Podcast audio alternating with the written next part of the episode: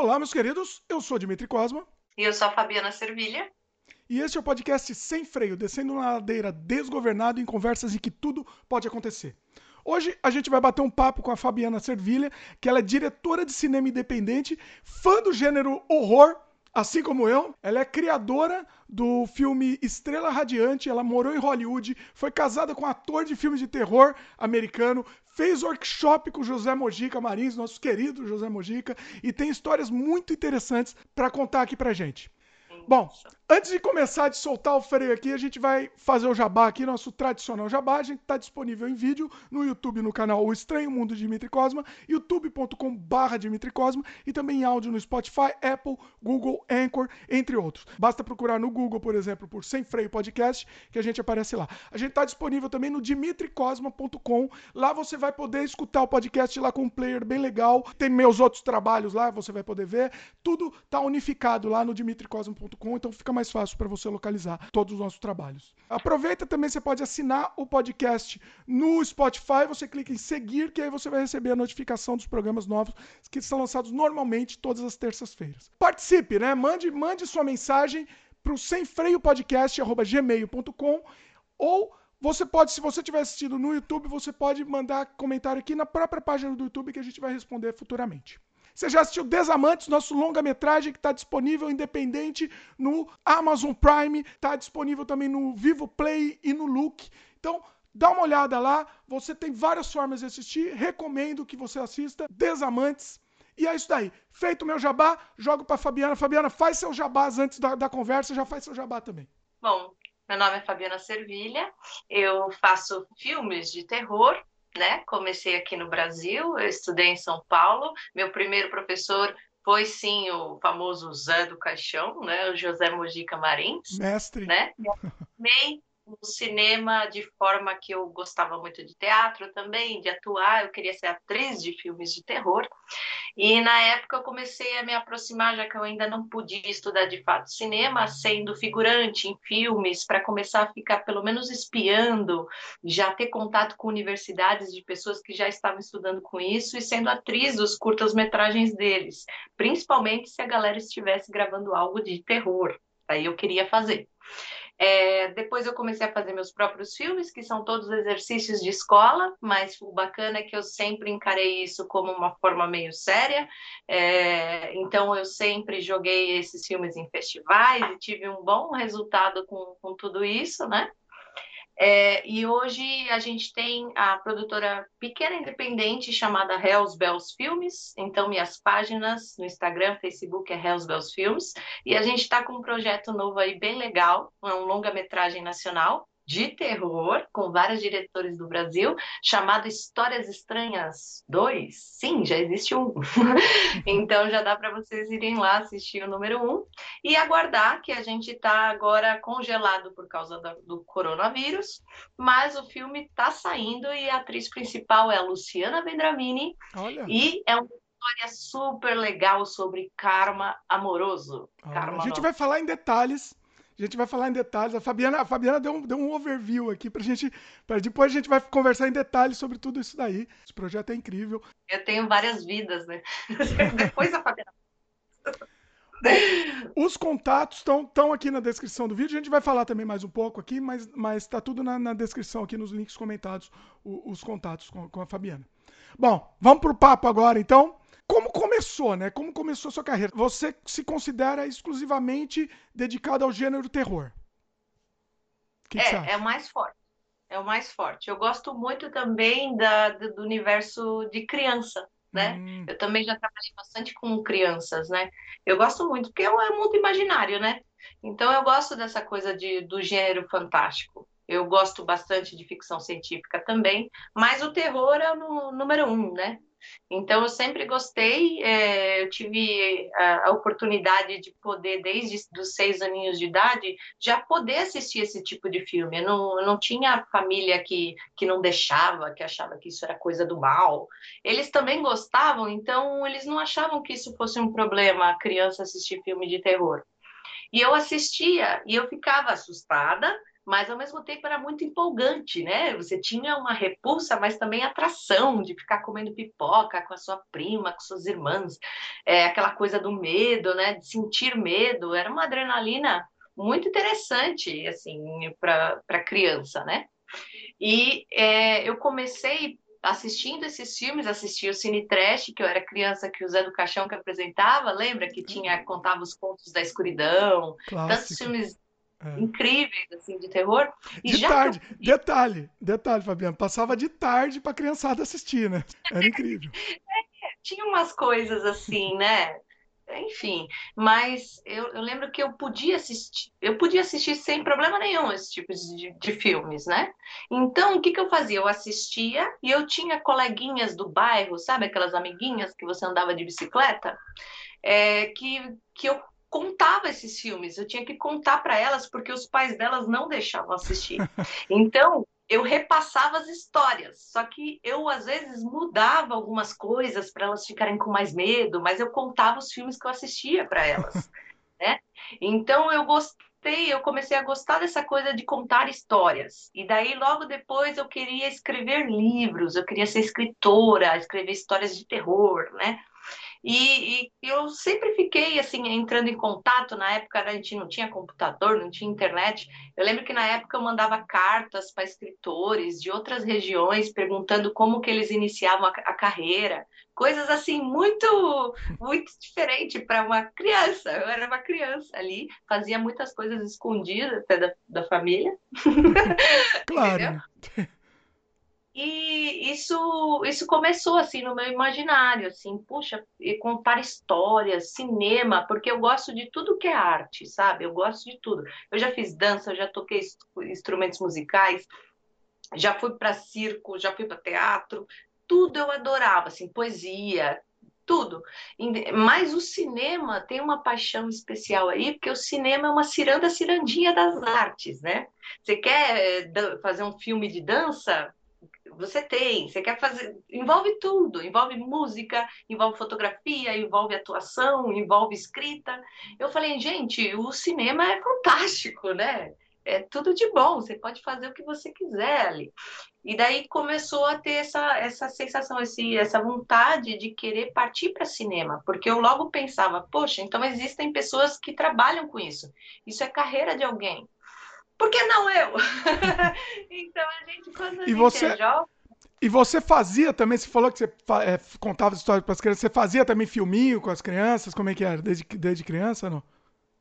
Fazia filminho, infelizmente, Dimitri, porque assim, eu, eu, eu nasci num, na periferia, num bairro pobre, entendeu? Escola pública, hum. é, esse tipo de coisa. Então, assim, eu não tinha uma super oito no meu porão para fazer um filme. Eu não tinha. Tipo, por exemplo, as nossas festinhas de aniversário, quando a gente tinha festa de aniversário, né? Já começa por aí. É, ninguém tinha dinheiro para comprar uma câmera e, e, filmar essas festinhas de aniversário. Então é lógico que eu não conseguia porque eu não tinha acesso é, economicamente. Lembrando, lembrando que na época era muito mais difícil mesmo, né? Era muito mais, mais difícil ter câmera, dá, dá para uma criança a câmera, né? Eu, eu considero que eu fui o coisa mais ricas.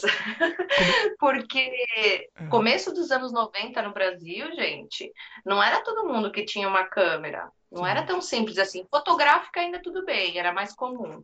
Mas filmadora era mais quem tinha condições ali, né? Sim. Eu, eu, eu considero que eu fui privilegiado, que eu enchi tanto o saco do meu pai para ganhar um VHS, que ele me comprou um VHS lá usado. Toma lá, de tanto que eu fiquei na cabeça. Mas, mas é, era muito difícil mesmo, muito difícil. Eu tentar. E aí não tinha jeito, não tinha acesso, né? Era muito mais complicado. É, naquela época não dava, então eu, eu, eu ficava mais em contato com o que eu tinha perto da minha casa. O que, que eu tinha perto da minha casa? Uma videolocadora, a poucos passos da minha casa que uhum. era da que eu, que eu conhecia esses filmes e alugava, né? E eu alugava sempre também os mais baratos, que era tudo filmes antigos dos anos 80 de terror, o que eu agradeço. é, eram filmes ótimos. E outra coisa que tinha perto da minha casa, um cemitério. então, e, e, essas amigas que eu contava essas histórias, então eu, fiquei, eu ficava mais no boca a boca, repassando filmes para elas e escrevendo. Então ficava mais nesse universo, né? Entendi. Você ia mais na parte de, de literatura também, né? É. é. Sim. Aí, assim, é, como, como, você começou efetivamente mesmo, né? Deu, deu o primeiro passo. Foi, foi o workshop do Mojica ou foi antes? Olha, é, eu já queria fazer isso, né? Daí eu lembro que até na escola que eu estudava, eles, eles deram, sabe? Lembra quando a gente ainda tinha educação artística? Olha é eles deram um desafio que era fazer um, um filminho na época. E quando surgiu isso, eu, fui, eu, eu, levantei a mão correndo, que eu queria que o gênero do terror fosse o meu, porque senão eu ia matar. então, eu fiz, eu lembro que na época foi um plágio, eu fiz do jeito que dava. Aí alguém do grupo tinha uma filmadora e, e teve a oportunidade de fazer isso. E eu fiz assim, eu fiz o filme mais complexo da sala, com certeza. Os efeitos especiais que eu, que eu sabia, tal, tinha uma porta velha, eu fiz um tio meu ficar batendo machado para, sabe? Mas era tudo plágio de outros filmes, assim, sabe? E tava tudo bem. É assim e que depois... aprende, né? É, é assim que é. aprende. Eu também era criancinha, eu vejo e falo, mas por que, que não fazer uma coisa mais, mais interessante? Não, era tudo cópia. Copiava o Sexta-feira 13. Eu copiava todos os filmes. É. Era cópia do Sexta-feira 13. Isso, tá copiando e tudo mais. Mas é muito divertido, né? Porque a gente sentia aquela emoção. Nossa, vocês estão fazendo um filme. Então, é muito legal. A gente tá falando de quando a gente tinha, sei lá, 16 anos de idade, né? Era uma emoçãozinha. Então, daí depois, como eu já estava envolvida com teatro, com outras coisas, é, eu comecei a fazer curtas metragens, videoclipe. Na época eu fiz um videoclipe para MTV, que Olha. todo mundo tinha zumbi para ir no cemitério da Consolação. Daí eu estava lá também. E uhum. foi nessa época aí que eu acho que eu soube, através de um jornal, alguma coisa assim, que eu soube que o Mojica ia dar um workshop que todo mundo ia poder aprender roteiro, produção, é, atuação, era um combo, né? Atuação, atuação Mojica Style, né? Lembrando, Mojica Style. Era atuação, roteiro, não sei o quê. E, e todo mundo ia ter a oportunidade de gravar um curta com ele no final ainda. E era um combo master. E eu falei, meu Deus, eu preciso ir nesse lugar. E era longe, assim, mas eu já, já até trabalhava na época, então eu já tinha costume de andar por São Paulo inteiro, né? É, então, foi lá que eu conheci de fato pessoalmente o Mojica, porque até então eu só sabia dele pela televisão. E eu pensei: se eu quiser fazer algum tipo de filme nesse estilo que é terror, eu tenho que me aproximar desse homem, porque não tem mais ninguém. Eu não conhecia mais ninguém que fizesse isso no é, Brasil. É, no Brasil era o único, né? No Brasil. É. E eu falei, puxa, eu preciso conhecer essa figura, né? E foi lá quando eu conheci ele, né? Adivinha onde? No bairro da Santa Cecília, né?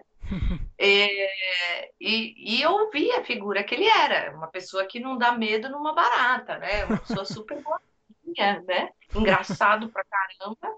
E na época eu era uma daquelas pessoas que faziam aqueles cursos que, que ele olhava pra gente e falava, eu vou contar até 10. Quando eu contar até 10, tem um grito de horror. E todo mundo ficava gritando assim, na, na, sala. Agora você é um zumbi, vocês estão no avião. E eu, eu me divertia muito. Claro que eu acho que também esse curso eu fazia escondido dos meus pais. Porque eu fazia muita Daí quando minha mãe começou a achar que eu era meio doidinha, que eu fazia coisa, eu cuspia fogo, eu fazia astronomia e eu ficava o dia inteiro em cursos, principalmente os gratuitos. E, e, alguns eles não apoiavam muito, sabe? Essa coisa de ser atriz, essa coisa de querer ser artista, eles nunca, nunca tive muito apoio nessa parte, sabe? Então, uhum. algumas coisas eu não falava mais, eu escondida mesmo. E foi lá quando o Mojica falou para mim é, se eu gostaria de participar do novo filme que ele ia fazer que era o Encarnação do Demônio, sendo atriz. Olha! Peraí, peraí. Importante. Que, que ano que foi isso daí, do, o curso, o workshop? Foi alguns anos antes dele fazer o Encarnação do Demônio. Mas já tinha saído a notícia que o projeto dele ia ser aprovado, que ele ia ter um dinheiro para estar tá fazendo isso, né? Hum. E, e foi muito interessante, porque ele me pegou, eu estava indo, indo embora do curso, sabe? E ele, ele me parou e falou assim: Você é muito boa. Vem, vem no meu filme? Daí eu falei, tá, claro, né? Daí eu fui, eu lembro que eu fui nesse teste, que era uma das mulheres que, que do filme lá do Encarnação do Demônio, acho que era uma jovenzinha. Mas eu confesso que esse teste foi muito louco para mim, porque eu não estava preparada para as loucuras que o Mojica fazia, entendeu? Cena de nudez. Ah, ele, ele queria. No, o teste tinha que ter também, não? Tinha que ter essa. Olha, não tinha que ter no teste, mas era uma cena meio assim. E eu, e eu na época não eu não encarava esse tipo de coisa, entendeu? Mas mesmo assim, que eu não, não peguei o papel, obviamente, né? É, que não era para mim, não era meu perfil aquilo, eu fui ser figurante. Então eu pude hum. par participar do filme indiretamente, né? Ah, você, tá, aparece no filme? Eu não sei se tá nesse corte do filme, mas eu estava lá, assim, lá na, numa cena que a gente fez na João 23. que ele tá andando com corcunda, sabe, pela rua. Sim. Eu estou na. Olha. É, é, legal para é legal pra gente para ter contato mesmo, até com a equipe, né, com o pessoal da área, isso que é legal, né? Isso eu fazia muita figuração. Eu fazia em série da Globo, fazia em outros filmes também, filmes com dinheiro. Eu, eu, eu queria, eu ia ser figurante, né? e alguns trabalhos de faculdades da USP, USP Casper Libero e blá blá blá, é, eu pegava os filmes de terror que a galera fazia para atuar em filme de terror. Eu tenho alguns, mas eu nunca mostro para ninguém. eu nunca mostro isso. E, e nos filmes eu ficava de olho. Eu queria ficar olhando o que, que era um set de filmagem, o que, que aquele cara faz, o que, que aquele outro faz. Então, eu, sendo figurante, eu, eu podia estudar de graça, sendo paga, né, na verdade, mas eu, eu podia já estar naquele ambiente que era o, o que eu queria para o meu futuro. Então, eu era muito legal nessa época. Isso, isso é legal mesmo. Eu também, as figurações que eu fiz aqui no Canadá, inclusive, foi para isso, não foi pelo dinheiro, né? Foi para ver mesmo uma produção gigante aqui e, e, e valeu essa experiência, assim, não tem jamais eu, eu teria de outra forma, né? Se não, se não fosse assim. Então foi muito bacana, é verdade.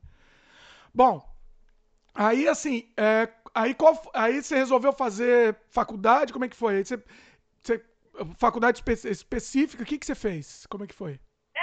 Na época que eu fiquei pulando, que primeiro eu comecei estudando educação artística numa faculdade, daí eu fiz um ano nessa faculdade, daí eu saí dessa faculdade para ir para outra para estudar artes visuais da Belas Artes. Hum. Daí eu fiquei quase dois anos nessa na, na, Belas Artes e foi quando eu já não aguentava mais só desenho, só desenho. eu não aguentava mais aquilo, sabe? Toda hora tinha que desenhar alguém pelado, sabe? Coisa, e só ficava naquilo. E eu falava assim, cara, uma coisa diferente, né? Vamos fazer um vídeo, vamos fazer outras coisas de arte, né? Daí eu tava meio de saco cheio. Mas não disso. tinha? Não, não tinha outras. Quase nada. Olha. Quase nada. Tudo tinha aula de vamos desenhar uh, coisas geométricas, uh, com régua e não sei o que, passo. Aquilo, eu, eu adoro arte. Eu, tem matérias que eram fantásticas mas eh, tinha muita coisa prática que só ficava nessa coisa da artes plásticas, só ficava nisso. Hum. E daí tinha uma canseira, e na época eu lembro que a Academia Internacional de Cinema, que foi onde eu fiz cinema, estava abrindo uma oportunidade de bolsa de estudos para quem enviasse um curta-metragem. Hum. Né? E tinha de todos os níveis lá, é tipo um, uma coisa que a escola fazia. E foi quando eu falei, poxa, eu queria fazer mesmo. Sabe o que eu queria de verdade? fazer filme de terror, caramba! Esse, esse, é o sonho, né?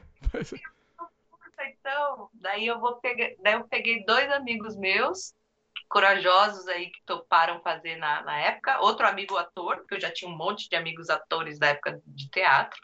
Eu falei, vamos gravar isso aqui. Daí eu mesmo fiz os efeitos especiais, a gente gravou em uma noite e eu consegui entrar e estudar, né? é, que foi quando eu fiz o Vontade. E eu fiz, e depois de alguns meses que eu já estava na escola estudando cinema de fato, eu quis regravar o Vontade, fazer ele mais bonito. Por isso que eu brinco, ah, eu fiz um remake de mim mesma. gravar melhor. Mas Eu, eu, foi um assim, parênteses, um parênteses, Fabiana. Eu, eu constantemente quero fazer o remake de mim mesmo, porque eu nunca gosto do, do resultado. Falo, não, quero fazer de novo. Você conseguiu, você fez. Sim, faz um remake de si mesmo, por que não? Não, Não a é gente verdade? sempre faz o trabalho e fala, não, podia ser melhor. Sempre acha, né? Pode ser melhor. Mas vai, vai lá por vontade. Você- aí você fez o remake dele. Isso, eu fiz o remake dele. No caso, eu estava na escola nessa época, mas não foi através da escola que eu tinha feito vontade. Foi através de um outro, como eu te falei, eu fazia um monte de cursos. Foi através de, um, de uma galera aí do Senac, né? Que eu tinha um outro professor lá de uma outra coisa que eu estava estudando lá. E eles estavam abrindo uma ONG que chamava Cine Galpão. E era um pessoal muito legal, assim, com uma proposta muito bacana de que se você forma o seu grupo, a gente empresta, a gente vai ceder os equipamentos e vocês fazem um projeto. E eu achei isso, uau! Freedom! Liberdade! Vamos gravar! Daí eu falei, poxa, eu tenho que achar esses malucos que também quer fazer isso, né? E daí eu chamava alguns estudantes da, da, da Academia Internacional de Cinema, outros que também era aberto para todo mundo, né? Era gratuito. A minha ideia era fazer disso um chamariz que unisse um grupo forte, que, que continuasse mesmo fazendo filme juntos, né? A gente espera isso. Então, eu, eu, eu para incentivar as pessoas a irem lá, eu fazia sessões gratuitas que a gente passava um filme dos anos 80, tipo Noite dos Arrepios. A gente, a gente passava, a gente não, eu passava, eu passava no telão e essas pessoas podiam ir lá de noite assistir, e o pessoal podia trazer uma cerveja. Então, para que ficasse assim semanalmente encontros e que essas pessoas começassem a fazer filmes, né? Essa era a minha ideia. E, por outro lado, quando eu conseguia fazer algum filme que fosse do gênero de cinema fantástico, que era difícil muitas vezes, né? Na, na escola, eu fazia, que daí eu fiz na sequência já o Aqueles Olhos, que foi a primeira experiência analógica minha, de gravar em 16 milímetros. E eu, e eu fiz, eu fiz em uma semana. É uma coisa super nem, nem pensada, entendeu? Até mesmo Estrela Radiante eu fiz em um, um dois meses de, de, de pensar e unir todo mundo e vamos fazer. Agora, nesse meu filme de agora, que é o filme mais pensado que eu fiz até agora. É que até a pandemia eh, interrompeu a gente, que está me fazendo pensar em mais coisas. É ajuda, Né? né? Você Então- é, vai trabalhando mais, né, no, no, no roteiro. O Estrela foi na época. Agora, É. o Aqueles Olhos tá disponível para assistir, não? Tá, tá no Vimeo. Tá no Vimeo.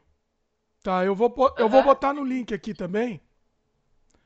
No link comentado também, tá, vai estar pro pessoal também. Eu não assisti esse.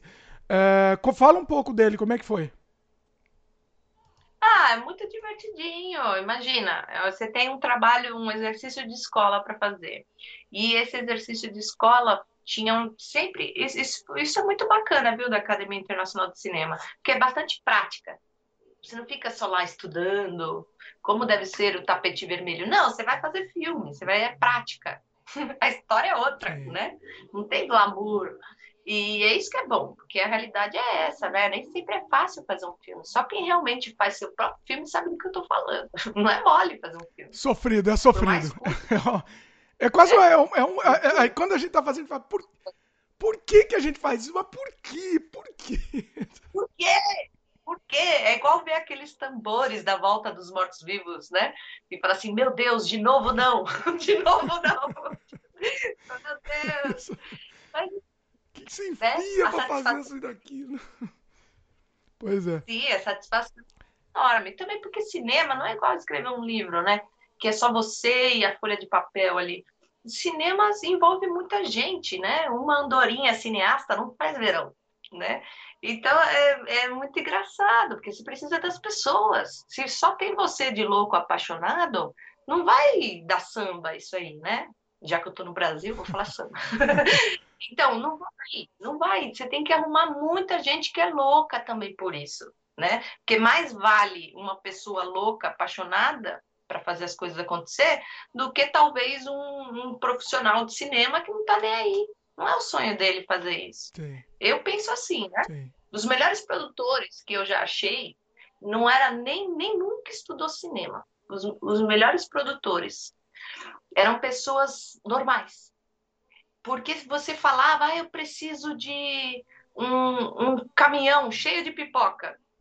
Para uma pessoa normal, isso não é uma missão impossível. Para um estudante de cinema, não vou generalizar, não são todos. Mas olha, tudo é difícil. Eles escutam cinema fantástico que envolve monstro, maquiagem, efeitos especiais, eles falam: Meu Deus! Ou isso vai dar muito trabalho, ou isso vai ficar feio, ou isso é caro, ou isso é impossível. Tudo é impossível, sabe? Eu, eu, me dava uma raiva. Eles preferiam fazer um filme de drama com duas pessoas chorando, olhando um pro lado do outro. Eu gosto de drama, mas não é fantástico. Né? Por isso que a gente faz cinema fantástico. Não, não acontece nada, né? Ah, enfim. Daí tinha tudo isso acontecendo, sabe, Dimitri? É, é. Eu, é, mas é isso, é, é, essas barreiras, né? O pessoal começa a impor barreiras, né? É, você tem razão. E... Sim, tudo era. Oi? Tudo era, tudo era difícil para muita gente, isso cansava. Sim. Bom, aí assim, aí você foi fazer, acho que o, o, seu filme mais conhecido até o, até o momento, né? Vamos dizer que foi o Estrela Radiante, né? Sim. Que teve destaque, né? Como, é, conta aí, foi, foi nesse momento ou antes disso já teve, teve alguma coisa ainda? Você estava no é, Brasil ainda, né? Hã?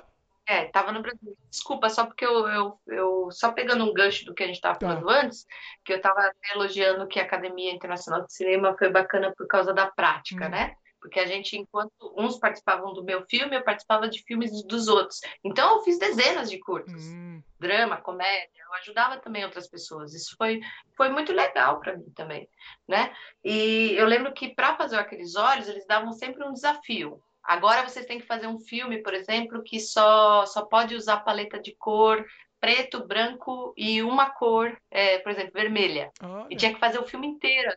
Muito Foi bom. até uma época caixa preta que eu queria fazer um monstro também. É, daí depois o aqueles olhos tinha que pegar uma referência de um fotógrafo. Tinha que escolher um fotógrafo, uma imagem e, e fazer um curtinha sobre aquela imagem. E daí eu peguei na época um cara que eu adoro, que é o Joshua Hoffine. Até agradeço ele, porque na época eu enchia tanto o saco dele, né? Eu ia lá bater na porta dele e falar, eu conversar mesmo com ele. E esse cara fez um, uma série de fotografias, um excelente fotógrafo, ele fez sobre medos infantis. E na época eu falei assim, eu quero fazer então esse exercício de escola sobre uma criança que está com medo, está chegando no aniversário e vai ter um demônio no bolo, assim, sabe, estilo Méliès, assim fala parabéns! Enfim, e daí eu fiz é, inspirado em, nessa fotografia que a gente tinha que pegar. Então, era sempre exercícios assim. O Estrela Radiante foi o TCC. Uhum. E, eu, e foi a vez que eu tive vontade de misturar a ficção científica, que eu gosto também, com terror. De novo, com aquelas coisas que a gente adora, né? Dos anos 80. Eu sou fãzaça do Stephen King, né? Então, era o que eu tinha na época, aquela, aquela oportunidade de gravar no interior, de fazer uma história assim, assado. E daí eu falei, ah, vamos fazer isso. Mas também foi outra coisa, bem rápida, que não foi extremamente pensada, né? Na época deu vários pepinos, porque também era outro filme complicadinho de se fazer, né? Então imagina quantas pessoas não amarelavam, né? Então, é, mas foi tudo ótimo, foi um processo ótimo, eu me diverti muito fazendo, não foi sofrido, foi muito divertido, assim, o ator, o André Secato, uma comédia ele, sabe? Foi enriquecedor, assim. É incrível mesmo. Sabe, tá aí, mas a diversidade fez bem. Eu gostei fez muito. Eu, eu gostei muito. Eu, vi, eu senti essas homenagens. Você falou que você gostava de Stephen King e tal. Eu senti essa homenagem ao, ao, ao Creep Show, por exemplo. Aquele, né? Tinha tinha uma referência aí, né? No, é, tinha outras referências, eu percebi umas, essas referências que você pôs assim sutilmente, assim, desses filmes dos anos 70, 80, né? Assim, qual que é a mosca, né? Também. Lembra o George Romero, lembra The Crazy? Sim, The Crazy. Total. Não vou, não vou dar é, spoiler é, aqui, o, o, para não, não falar, mas assim, o filme dá para o pessoal. É, tá, tá disponível para o pessoal assistir, aberto? Tá no Vimeo. Tá. E na minha página. É, não, que eu tinha Entra assistido, lá. eu assisti na sua página do Vimeo, eu não sabia se estava aberto. Então, beleza, eu vou, eu vou pôr no, nos links comentados também. Ah, ó, o jabá da Fabiana, mostra aí, Fabiana. A... Sininho de notificação, Hells Bells Film. Hells Bells Filmes. Aí você montou, a, a, produtora você montou antes ou depois do... De, de, de, do... Depois, depois do, quando os filmes já estavam rodando em festivais. E daí um amigo meu, na época que eu conheci numa fila de cinema, hum. em Porto Alegre, ele, ele falou assim, não, Fabiana, você tem que seguir sua marca, né? É, e, e, você tem que fazer uma marca e não sei o quê. E ele era um cara mais experiente em cinema, sabe? Então ele, ele ele meio que me apadrinhava, entendeu? E daí ele falou assim: ah, eu faço um logo para você tal. Então foi ele que inventou. Ele falou assim: ah, é um sino, né? Já estava começando, estava forte essa coisa. É, ativa o sininho de notificação tal. Né? Ele colocou Hells Bells, um sino. Tá? E eu falei: tá ótimo, tudo bem. E daí eu comecei a passar agora só chamar de Hells Bells e pronto. Quer me localizar? Vai pelo sininho. É legal porque tem apelo internacional também, né? Então o, o nome funciona, né? É, muito bacana. O... Bom, aí assim, você começou a, começou a passar o filme em festival. Você fez uma coisa legal, né? Muita gente faz o TCC de qualquer jeito. Ah, papai, ele quer... faz o TCC para passar. O seu objetivo não era esse. Você quis fazer o TCC para você usar ele futuramente para outras coisas, né? É, imagino que você tenha pensado assim. nisso. Assim, porque assim, é, assim, assim, porque assim, é, que eu, eu, penso, uau, eu vou ter que fazer, eu estou fazendo, eu tenho esses filmes aqui na minha mão. Que, que adianta você fazer um filme só para mostrar para o professor, né? Por causa da, daquela nota que você vai receber. Eu falei assim, ué, você, tem medo do quê? Tem, você tem medo das pessoas não gostarem do seu filme? Você tem medo de fracasso? Você tem medo do quê, né? Não tem nada a perder. Vê a reação das pessoas, vê, sei, faz parte de tudo isso, né? Vê, vê o que, que as pessoas falam, né? E eu falei assim, ah, eu encaro isso aí, vê até onde o filme vai, até onde você pode ir com isso, né? Se superar, né? E daí eu falei assim, quer saber, vou mandar para tudo quanto é lugar. Daí, na época, é, eu lembro que eu comecei pequeno, né? Aqueles olhos eu mandava só aqui para o Brasil, não tinha subtítulos em outros idiomas e tal. Daí foi quando eu tinha mandado para o Cine Fantasy e tinha ganhado Cine Fantasy naquele dia, né? Uhum. Naquela, naquele ano. E daí eu falei assim, caramba, olha, quase que eu nem ia mandar, né? Achando que não era nada aquilo. E daí eu comecei, daí depois foi vontade ficando pronto na mesma época. Daí eu falei assim, bom, agora eu vou mandar internacional. Vamos ver se, se pelo menos entra. E daí começou a entrar na Argentina, no México, não sei o quê. É... Enfim. Daí depois já estava pronto Estrela, ficando pronto Estrela Radiante. Daí eu falei assim, eu vou além! eu vou legendar em seis idiomas, vou pôr até em japonês, isso aí. Vou mandar, tipo assim, eu mandava até camisetas, na época não era da Hells Bells, era do Cinema do Medo. Eu mandava para amigos de outros festivais, é, melhorava os meus idiomas também. E, eu, e, e o filme passou a entrar para a Índia, para a Grécia, pro, sabe? Aquela, aquele tipo de fichas de inscrição que você não sabe nem ler o que está escrito. Está escrito em grego, as pessoas estão dando e-mail de felicitação para você em grego, você não está entendendo nada. E eu acho maravilha tudo aquilo, até que eu consegui no Estrela ter apoio com passagem de avião. E isso é muito interessante, porque ninguém que eu saiba dali da minha escola tinha conseguido ir tão longe assim com, com curta. Com curta que ninguém dá nada às vezes, né? As pessoas, na pior, joga pro, no, no YouTube. E eu não, eu tenho essa, esse espírito dentro de mim que eu quero, eu quero me superar, meu. né? É. Poxa, você não tem vontade de, de cada vez fazer melhor e tudo mais? Enfim, e, e, tem muitos erros, né? Filme de estudante, e tá tudo bem, né? Não, não me afeta. E agora tem esse novo projeto que já está numa situação diferente daquela época, né? Se tem um pouco mais de dinheiro, não é muito, mas, mas tem dinheiro. Então, assim, é, você evoluiu. Eu não sou a mesma pessoa nem que eu era no mês passado. então, imagina 10 anos de diferença, 9 anos de diferença, né? Então, assim, nós estamos em evolução, né? Então, agora eu estou fazendo uma outra coisa que faz sentido para mim agora, nessa fase da minha Sim. vida. E, e ainda bem, né? Graças a Deus. Eu sempre gosto de fazer, sempre melhor do que eu acho que eu posso, sabe? É assim, a nível, por exemplo, se só tem, sei lá, esse, esse tanto de dinheiro para você fazer seu filme, beleza.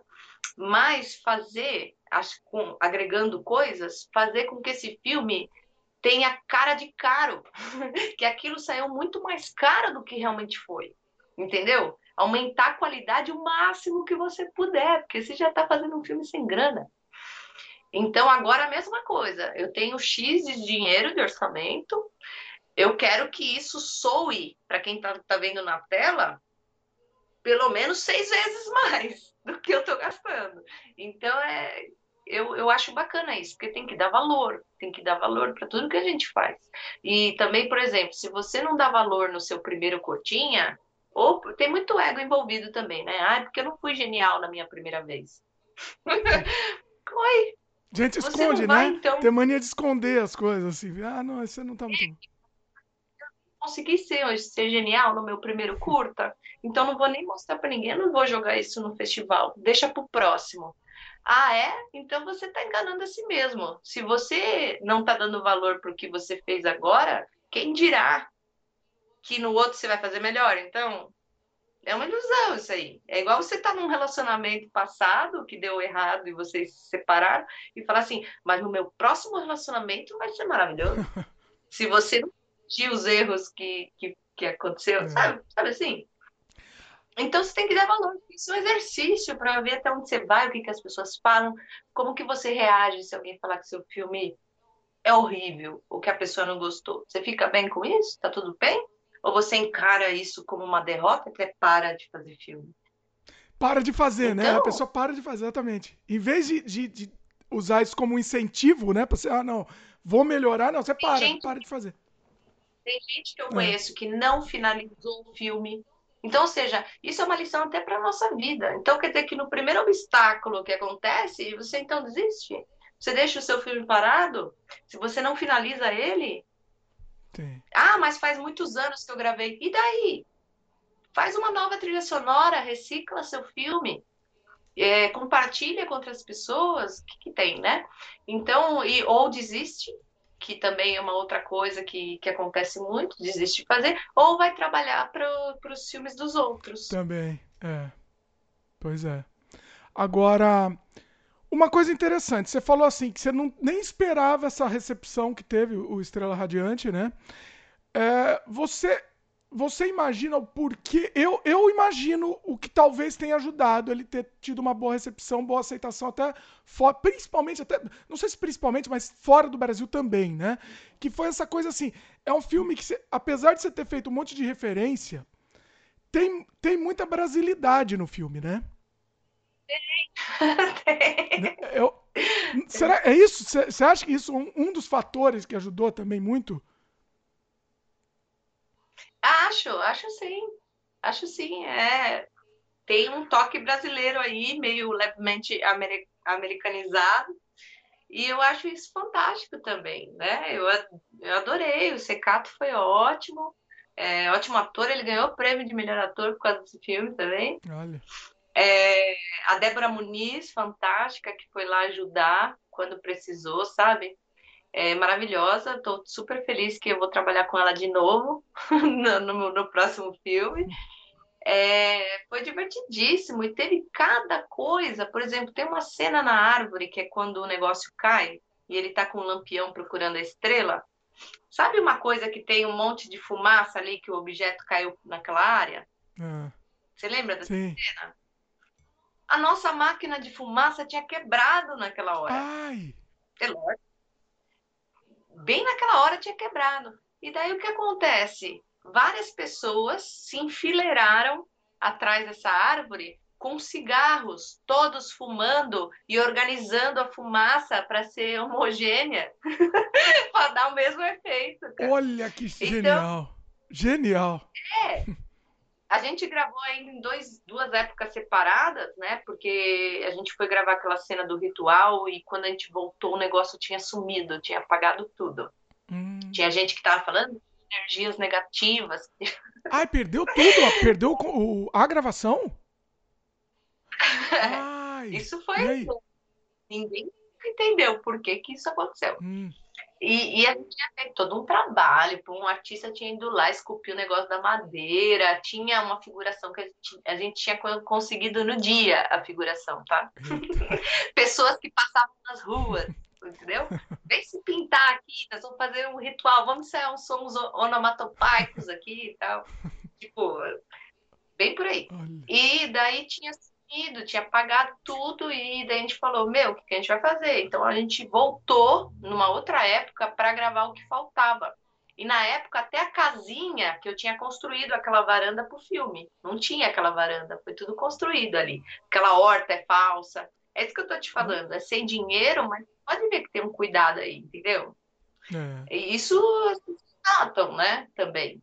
Não vai porque você não tem dinheiro também que você não precisa é, ser criativo para conseguir coisas emprestadas, ter ideias, Sim. fazer isso sem mais enriquecedor do que você tem na mão, né?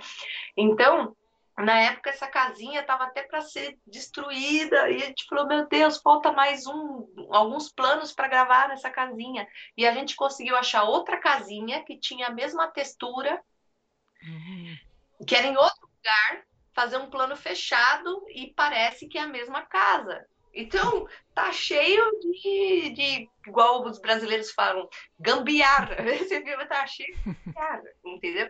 Todos os lados. É, o, o, o filme brasileiro tem que ter gambiarra, né?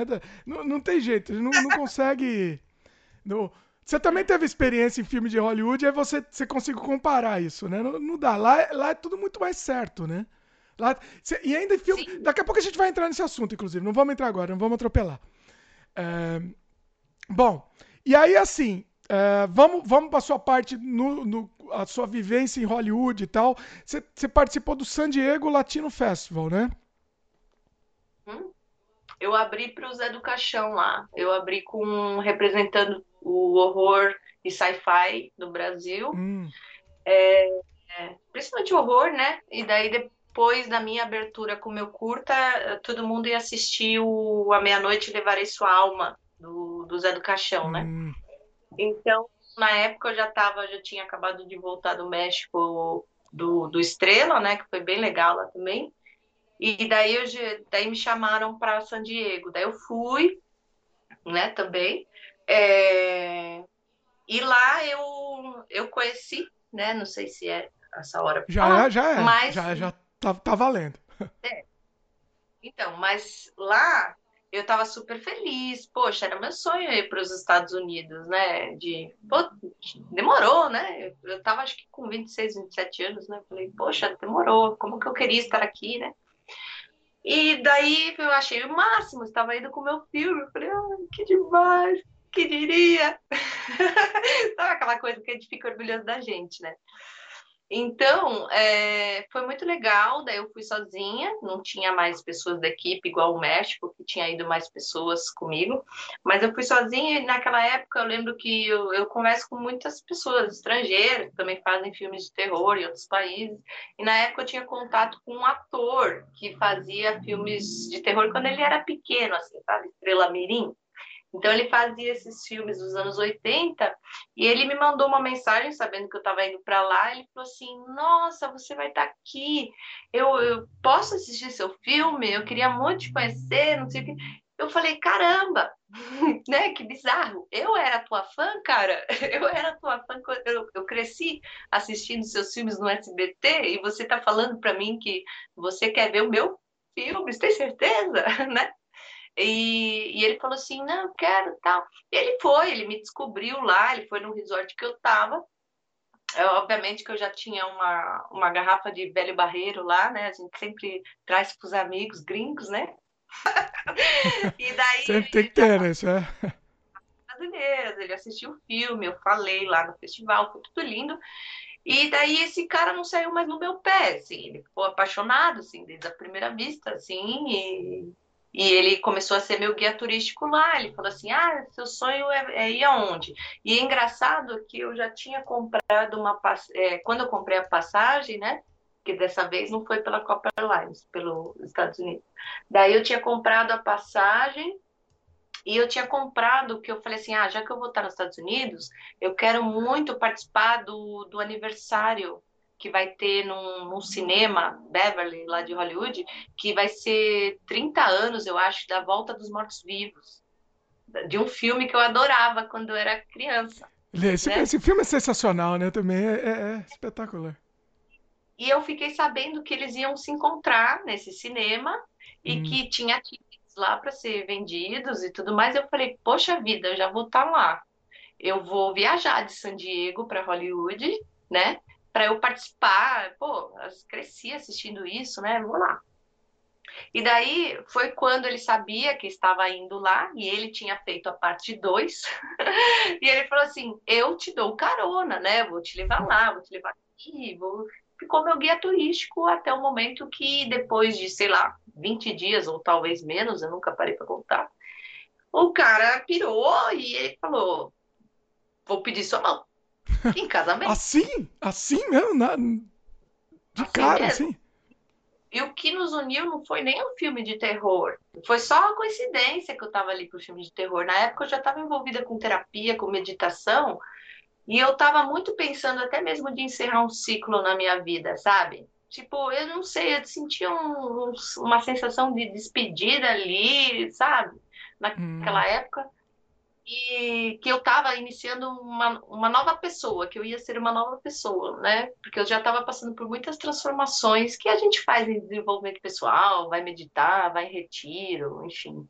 E daí, na época, não foi o filme de terror que uniu a gente, foi também que ele também gostava de tudo isso, né? Ele lia os mesmos livros que eu lia, ele é, praticava meditação, então deu clique, assim, sabe? Tipo, à primeira vista e daí a gente decidiu que então a gente ia ficar junto mesmo, que não ia ter como. E daí eu falei assim: ah, tá bom, você quer pedir minha mão em casamento, você então vai ter que vir pro Brasil falar com meu pai. não é? Porque por ele, ele queria que eu já ficasse lá, que eu nem tivesse ido embora. Eu, eu, eu ia ficar só um mês lá. Ele queria que eu nem fosse embora. Mas daí eu falei: não, eu vou voltar, porque eu tenho uma vida lá. Não é assim.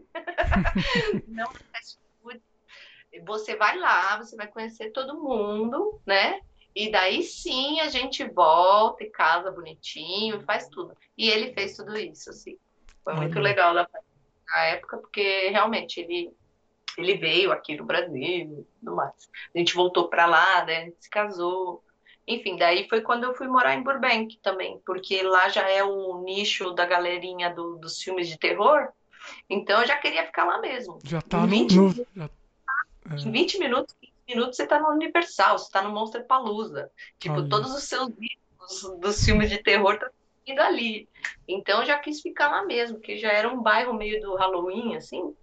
O Tim Burton, ele parece que ele viveu lá, né? Então, é, foi bem legal. E não deu dois meses, eu já tinha conseguido entrar em produções independentes, mas o independente deles é filme, para mim é filme com dinheiro. é, é, isso, o independente é outra coisa, outro nível. Né? E lá já para mim já é o daqui, entendeu? Porque caminhões carregando equipamentos, gravando numa dentro de uma mansão mal assombrada, para mim aquilo já era, sabe? Mas aí fiz um, um longa lá que me chamaram assim muito rápido e daí eu não sei, nem sei te dizer, alguém já tinha me descoberto que eu sabia fazer. Eu faço muito assim, amador, é, efeitos especiais, mas na época eles estavam precisando muito e eu conseguia fazer o que eles queriam. Né? E daí eu comecei a fazer filmes com uma galera da universidade lá do American Film Institute que daí eu comecei a ser mais pro lado de maquiagem, efeitos especiais, ou era continuista, esse tipo de cargo, entendeu? E para mim tava ótimo, porque meu inglês nem tava tão bom assim, entendeu? Às vezes você é continuista e te dão folhas e folhas, todo um negócio em inglês, e tem alguma diferença do jeito das fichas deles, né? Que é um pouco diferente das fichas que a gente pegava aqui no, no Brasil. Mas é bem, bem legal. Daí eu comecei a fazer isso lá. O... Tem um filme aqui que eu anotei que chama Clownter... Clowntergeist, né? Esse daqui. Bem freak, né? É? Eu não conheço. Como é que é? Que que você, você é... participava da produção? Como é que. Como é que...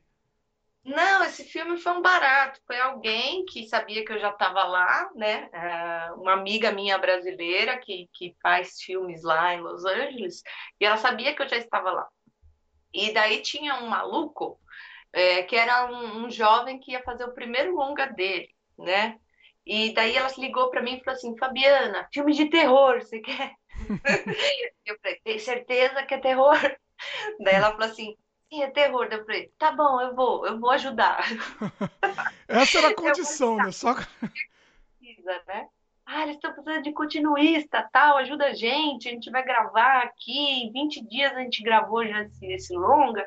E eu falei, tá bom, vou pela experiência, né? Mas daí eu levei aquele choquezinho assim de realidade de ver outros tipos de produção, sabe? Esse e que é esse, esse, por exemplo, é, é isso aí, é independente, mas com uma, uma produção grande, assim, muita é. coisa, é isso? Sim, é, daí como era uma pessoa que estava precisando de ajuda, na época também meu green card não tinha saído, eu também não podia trabalhar legalizada, eu falei assim, ah, eu vou, eu vou lá com vocês, não tem nada a perder, eu vou lá ajudar vocês, né? E daí depois é, saiu a notícia, sei lá, nem, eu nem lembro, que alguém sabia que eu sabia fazer algumas coisinhas de maquiagem, daí eu já estava num outro curta, no outro curta, enfim. Daí o negócio a andar, todos de terror. Sempre terror, se, sempre. Olha. Sempre terror. E vamos falar um pouco da vida lá nos Estados Unidos, né? Além disso, é, como é, como é que estava sendo lá? Conta pra gente.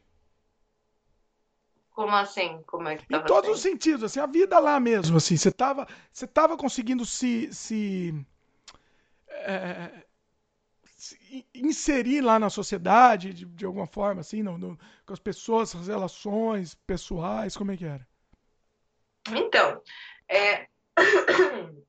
no começo, né, a gente se sente meio turista. A gente se sente meio turista, né? A gente quer ir pra Disney. Brasileiro adora ir pra Disney, né? Eu também, eu também. Gente... Era meu sonho de vida, sempre foi.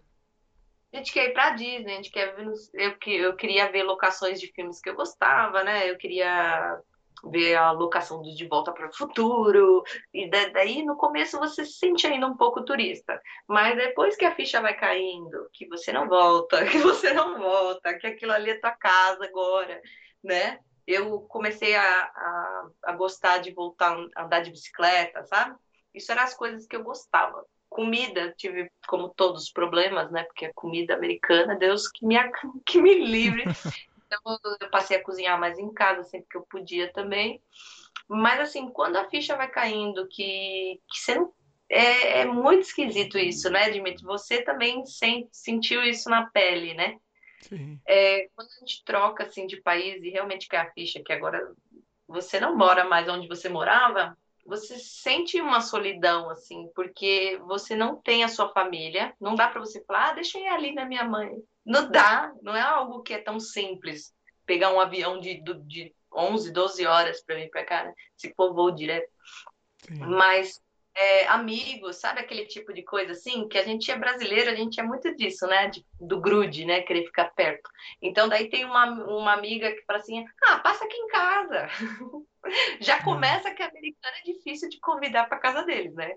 Já começa por aí. Pois é, porque mas... assim, parece que é o melhor amigo do mundo lá no ambiente de trabalho e tal, mas pra, é. se convidar para casa não, não, não existe essa possibilidade, né?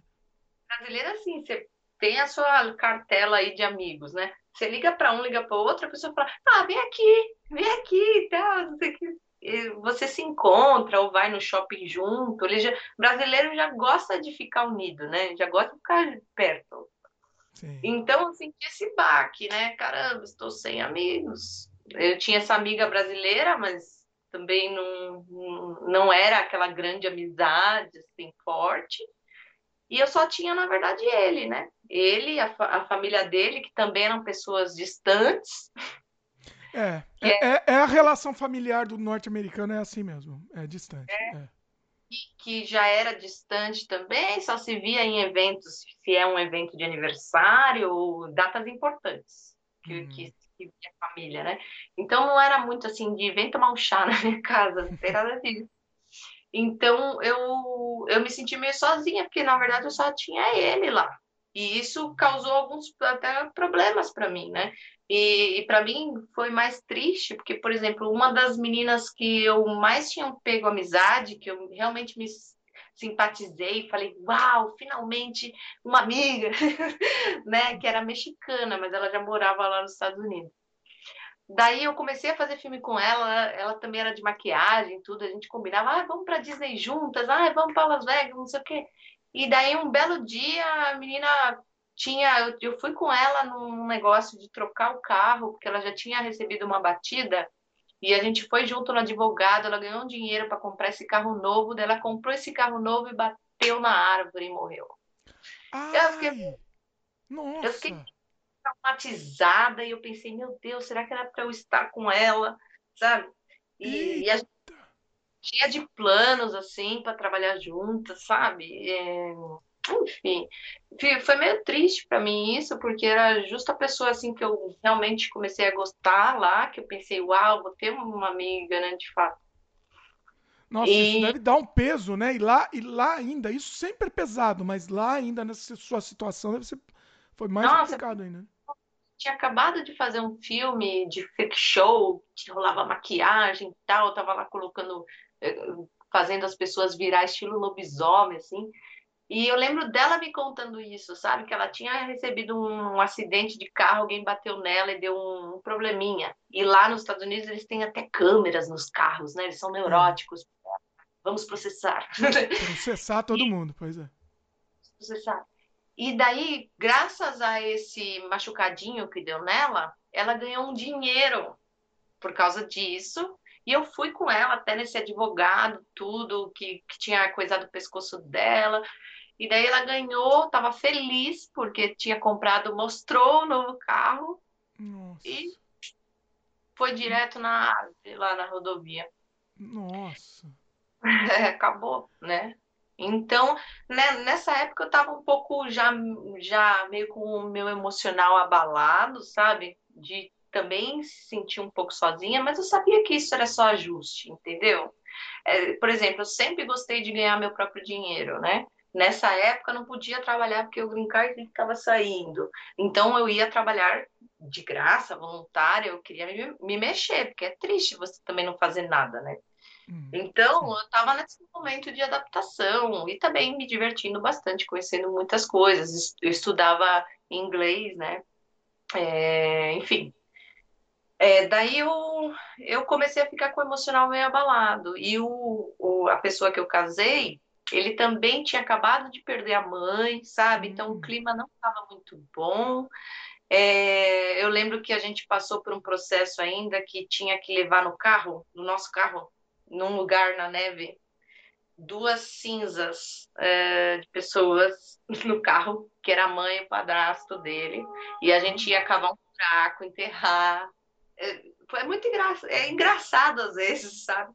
Porque é engraçado que a gente faz faz, ou ele fez, né, filmes de terror e a gente passava por essas situações, né? Essas gente... coisas macabras, né? Pois... A gente ia em vários cemitérios juntos, se hospedava em hotel mal assombrado junto, era... Enfim, é, quando ele veio para o Brasil, ele quis conhecer a Macumba, é, ele quis que eu levasse lá na Bahia para ele saber o que que era.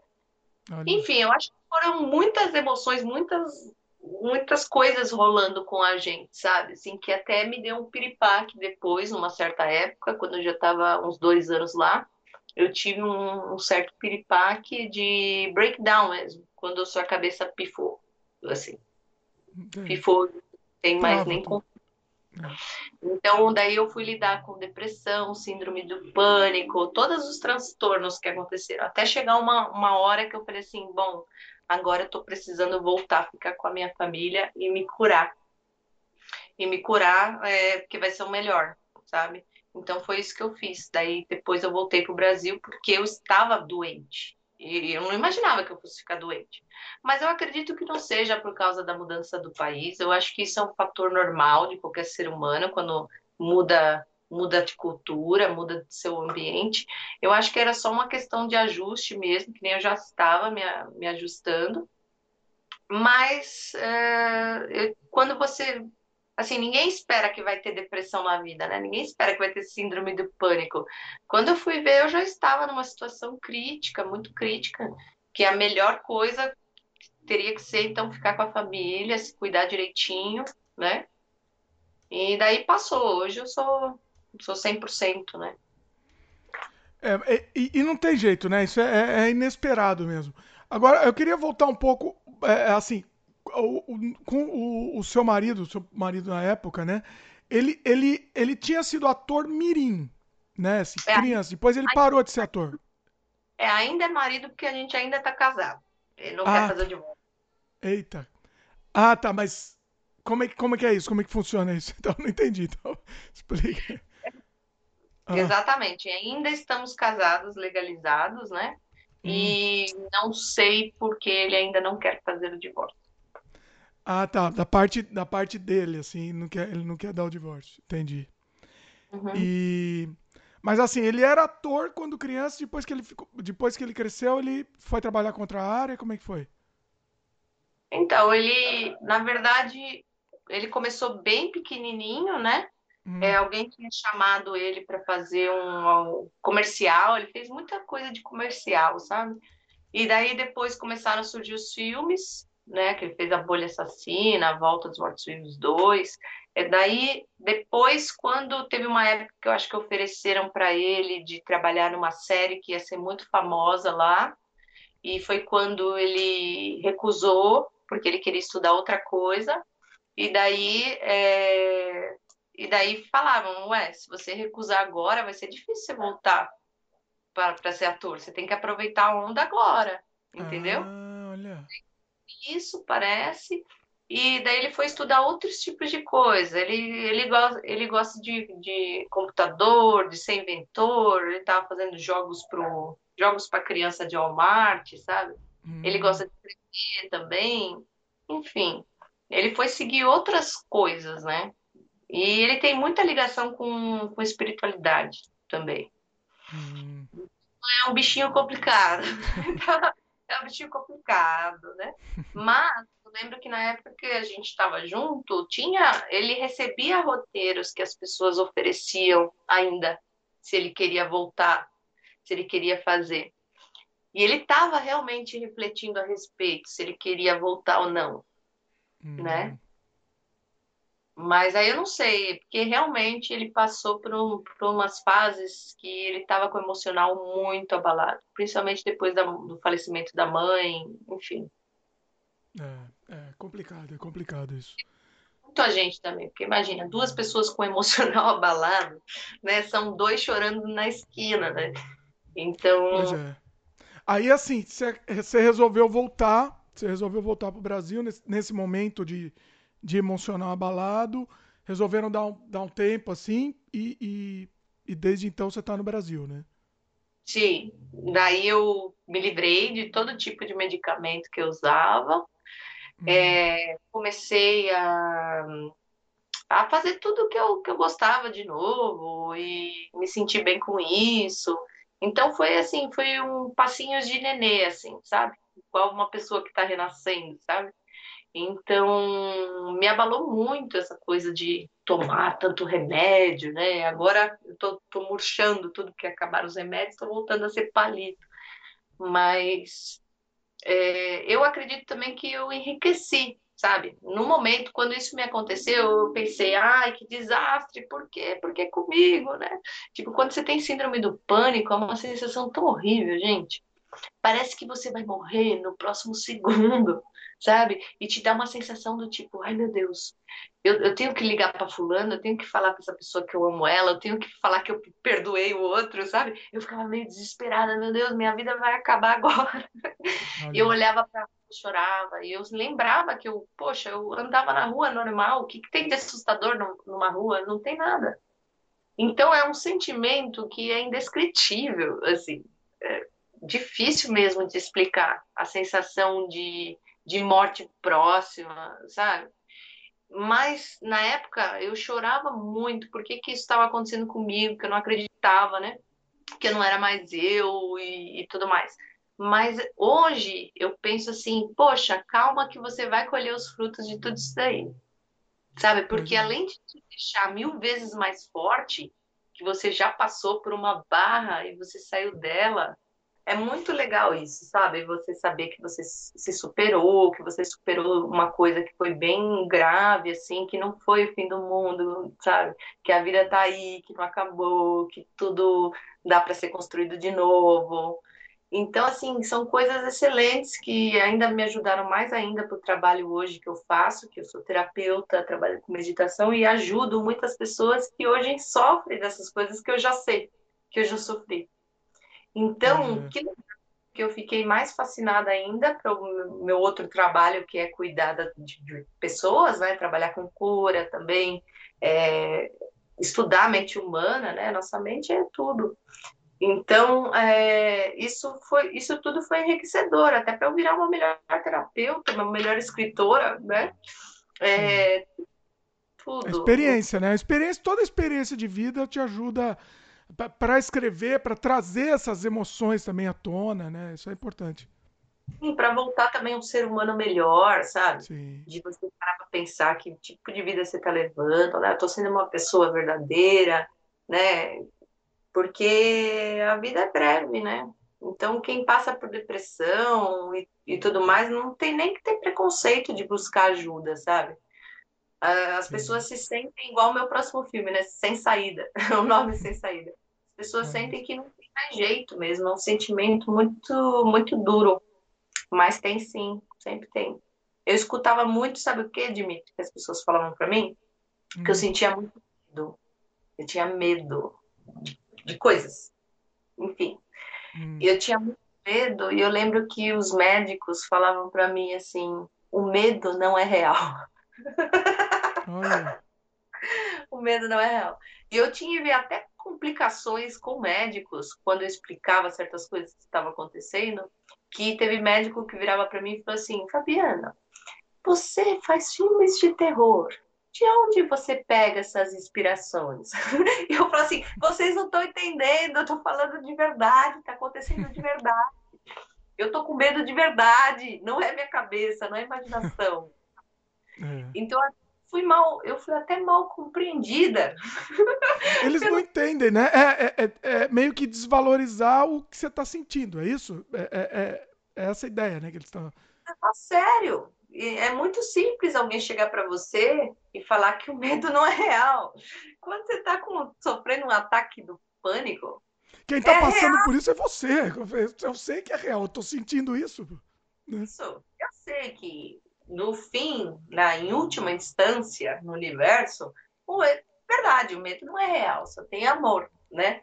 Mas, para quem está sofrendo de, um, de uma coisa assim, um breakdown nervoso, alguma coisa assim, é, tudo que a pessoa está na, tá naquilo, e aquilo é real sim, a pessoa sente o medo na espinha, né? A pessoa que, que escuta coisas ou vê coisas, aquilo está acontecendo sim, na dimensão que ela está, na realidade que ela está, aquilo lá tá rolando. Então é difícil, assim, você chegar, você que tá numa boa, tá numa paz de espírito, chegar e falar, o medo não, não é real. É, não é, é fácil julgar os outros, né? Julgar, é, pois é. Pra sair disso, você tem que mergulhar na dimensão que essa pessoa está para fazer ela sair dali, ou pelo menos dar um certo alívio, né? Um alívio. Né? Faz sentido o que eu tô falando? Sim, com certeza para daí ela sair. Então, algumas coisas, principalmente o que aconteceu comigo, que mas aí, né, tá todo mundo tentando dar o seu melhor, mas às vezes família, médicos, um ou outro, né? eu me sentia um pouco mal compreendida na loucura, entendeu? É, julga, julgamento, né? Muito julgamento, né? Eu acho que se as pessoas falassem para mim, tá, eu acredito em você, eu acredito que você está ouvindo isso, eu acredito que você está sentindo isso, eu acho que era me ajudaria mais se, se a pessoa só aceitasse que essas coisas estão acontecendo comigo do que tentar fazer fechar os olhos e falar ah, só o amor é real. Não, a pessoa tá, eu tô com medo, eu tô olhando para a rua, eu tô com medo. Eu tô com uma sensação de que tem alguém me observando, entendeu? Sensações esquisitas pra caramba, né? Então, assim, é, é muito interessante. Eu gosto muito. Hoje eu sou apaixonada por, por, enfim, terapias, neurociência, eu adoro tudo isso. Hoje. Inclusive, é uma pauta que eu estou combinando com a Fabiana, a gente vai fazer um outro programa também falando mais sobre isso, né? Esse, a gente deu aqui uma pincelada nesse assunto, nesse programa, mas futuramente a gente vai falar mais sobre isso, inclusive de, de outros tipos de terapia também que a Fabiana faz também, que vai, vai, é bem interessante a gente trazer aqui à tona, né?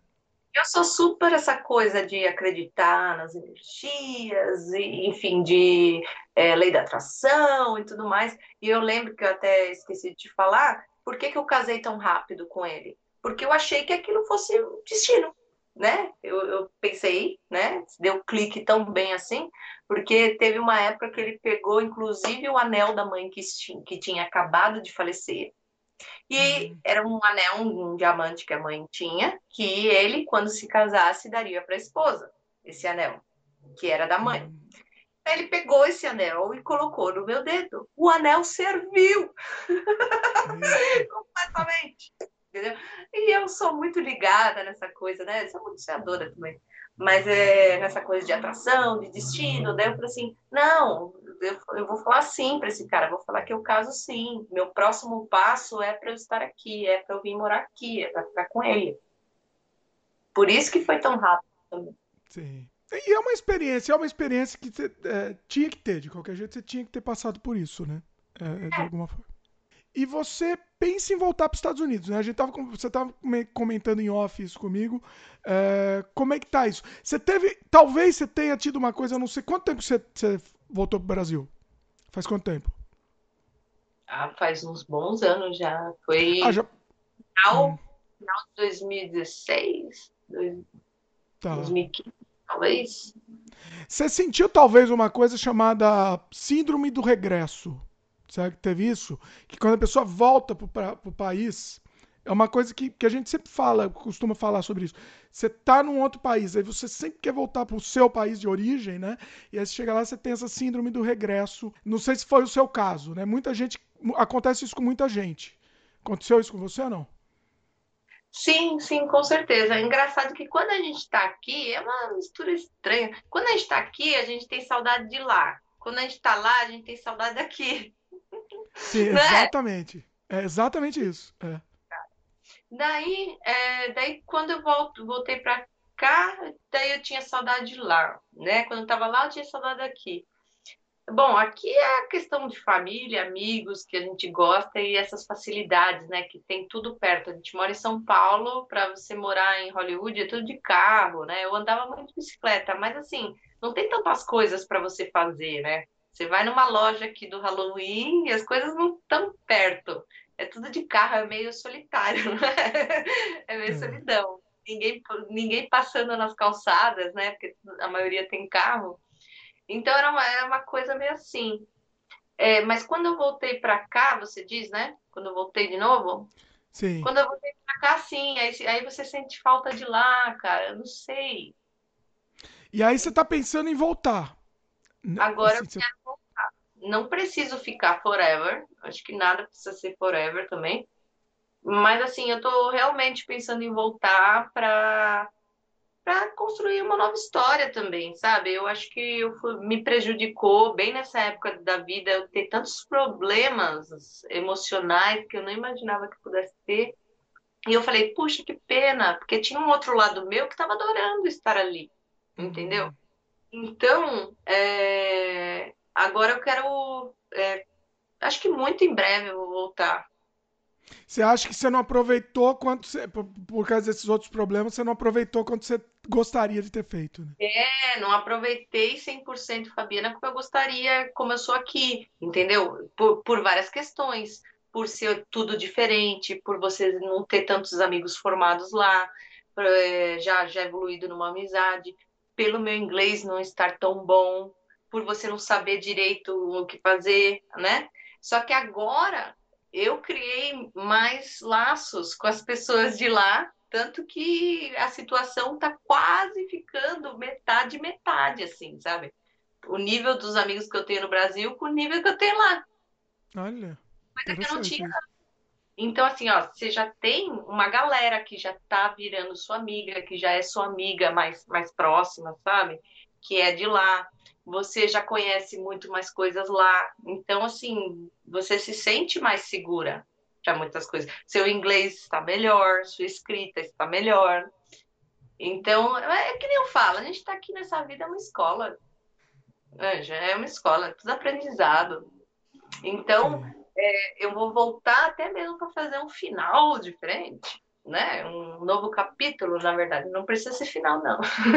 Mas é um novo capítulo. E, e só Deus sabe. Isso, eu posso ir para outro lugar também. Eu acho que deixar as portas abertas, mas eu tenho desejo de voltar sim. E é, não, é, acho que o caminho é esse mesmo. É, e, o, e, o, mundo, o mundo é pequeno agora, né? Hoje em dia. Você, é... Tudo tem uma parte que são os meus desejos, mas tem uma outra parte que é, é o Criador mesmo que, que vê isso para você, sabe? Sabe aquela coisa de futuro a Deus pertence? Eu acho que é um, um, até um certo ponto eu estou tomando as decisões, eu estou decidindo, mas tem uma parte aí que já não cabe a mim. Então, por isso que, que só Deus sabe o que vai ser do futuro, que vai ser do, do amanhã, né? Eu posso falar sobre o que está acontecendo agora, é o que está no meu alcance. Mas quantas coisas que eu nem sonhava que eu ia viver, e eu já vivi. então é por isso que é uhum. engraçado quando você pergunta o que você quer para o seu futuro. Eu falo, olha, cara, não sei se é muito que vier. boa, mas vai ser coisa boa. E vai ser coisa melhor ainda do que eu, eu mesmo até penso. Né? É. E porque eu já passei por isso, já me aconteceram coisas que eu nunca imaginei que eu fosse viver, que eu fosse passar. Olha que legal. Então eu acredito que só vai vir dobrado. Isso. Legal. Bom, vamos falar então, a gente tá falando de, de, de, coisa boa, vamos falar de coisa boa aqui, do seu próximo projeto, né? O Histórias Estranhas 2. Conta aí pra gente. Sim, é, o Histórias Estranhas 2 é um, é um projeto né, de longa-metragem que reúne vários diretores aqui do Brasil também. E cada um tem, a, tem essa coisa de fazer um curta e vai ser uma série de contos. Né? É uma antologia, né? É, é... Isso, já existe o Histórias Estranhas 1 e agora, né, teve um sucesso interessante e eles estão decidiram, né, fazer a parte 2. E daí me chamaram é, para se eu queria, né, voltar com isso aqui no Brasil e fazer um, um, curta, né, um conto de terror que todo mundo tem um tema em comum, que é demônios e possessões. Hum, bacana. E, e como é que qual, fala da sua da sua história? Como é que é? Então, daí a, a, minha história, que eu também não posso contar muito sobre é, ela. É, sem spoilers, só por cima mesmo. É. Cima. É, é uma história que sobre uma mulher que já está acima ali dos seus 40 anos, essa mulher vai ser a Luciana Vendramin, que ela foi uma, uma mulher sozinha, né, que trabalha, tem o trabalho dela, trabalha fazendo sobremesas num restaurante de São Paulo, e e ela tem sempre altos e baixos em relacionamentos amorosos. E ela vai se deparar num dia de trabalho dela que um cara que ela conheceu no aplicativo, que ela se encantou pelo cara que sumiu, né, deu ghosting na mulher, está lá com uma garota bem mais jovem, no maior love, os dois, e ela quer estar no lugar da outra. Então ela vai tomar algumas medidas aí, e essa história tem, envolve a questão de karma, karma no amor, né? Você disse que você é um cara cético. É isso? É, eu sou, eu sou meio cético. Adoro filmes de terror, ocultismo, sobrenatural. Então. Como você fala para mim? Eu, eu, eu gosto do sobrenatural. É, é, é, é, é que assim, é que vamos misturar o assunto, mas eu gosto quando tem um pezinho na realidade, no, no psicológico. Tem o sobrenatural, mas o, o, psicológico justifica aquilo, entendeu? Eu acho, eu acho interessante. Tá bom. Tá, mas assim, então, mas é... eu gosto. Eu, tendo terror, eu, eu tô, tô dentro, basicamente. Você acredita em karma, Dimitri? Oi? Acredita em bad karma? Karma? Uh, tenho dúvidas, tenho questões. Tenho questões. Acho que uma resposta mais bonita. Hã? Quando as pessoas falam karma, as pessoas logo pensam que é coisa ruim. Mas karma, ele, ele vai para os dois polaridades, né? Ele vai para o bem. Karma não significa nada mais, nada menos do que as consequências do, das ações, dos atos, das coisas, né? Que tudo tudo tem uma, uma causa e efeito, né? Uma, entende? Sim. Então, assim, quanto mais coisa ruim você faz, a tendência né, de, do que você vai esperar em resultado disso é coisa ruim para o teu lado, né? Se você faz coisas boas, você também, né, muito, muito provavelmente, então você vai colher essas coisas boas, né, que você planta por aí. Nisso eu acredito totalmente. Caso... Nisso eu acredito totalmente. Você você colhe o que você planta, exatamente, assim. E, e é. Só que eu não vejo muita... Eu não, não, não acho que é uma coisa é, sobrenatural na, nesse sentido. É uma coisa assim, você, você planta na vida mesmo, você faz coisa boa, você, você, você trata as pessoas bem, você vai ser bem tratado, né? E vice-versa. Você vê como é sóbria, né? Oi? É bem sóbria. Você vê como é que é uma questão bem sóbria? Sim. Até. Então, nesse filme, ela vai receber um karma de volta. Hum. Né? É, karma no amor. Então, eu não posso, eu não posso falar muito mais do que isso, mas é alguém que está querendo é, ter um parceiro e não está conseguindo, né? Interessante. Interessante. Gostei, gostei da premissa. É, qual que é a, qual que é o planejamento, assim, né? Vocês tiveram que dar uma segurada por causa da pandemia, mas como é que tá? Vocês já conseguiu financiamento, né? Como é que, como é que tá funcionando isso? Conta pra gente. Tá. Então, esse filme, é, as produções estão sendo feitas assim. Tem uma produtora maior que está cuidando desse filme no Sul, como um todo, mas também é mais um filme independente, né? Então, um orçamento baixíssimo. É... Boa parte desse filme, né, provavelmente sai de mim, né, Fabiana Banco, é, que eu, eu tenho aprendido bastante coisa com investimentos, fazer coisas rolarem, né? Então, eu posso, tenho muita sorte de poder estar tá fazendo isso, né? É porque filmes são caros, né? Piscou o olho, 10 mil. Piscou o olho, mais 10 mil. É, é uma coisa. O dinheiro vai, né? Que é uma beleza. Então, é, é, é bem legal, assim, que eu tenho um controle bacana também, e mais as coisas que eu consigo. Então, a ideia é que depois, que se, depois de feito, é um exemplo de filme assim, né? Que não tem edital, não tem nada por trás. Então, depois que esse filme tiver feito, que ele vai ser vendido, que vai ver uma distribuição para ele e tudo mais. Então, eu quero fazer do melhor, da, da melhor maneira possível, que eu te falei sempre, para que desse venha alguma outra coisa que surja, né? E por aí a gente vai. É, a gente está com em pré-produção, a gente já estava bem engatado para poder gravar quando veio o coronavírus, que atrapalhou tudo, mas não não tivemos grandes prejuízos de questões assim financeiras.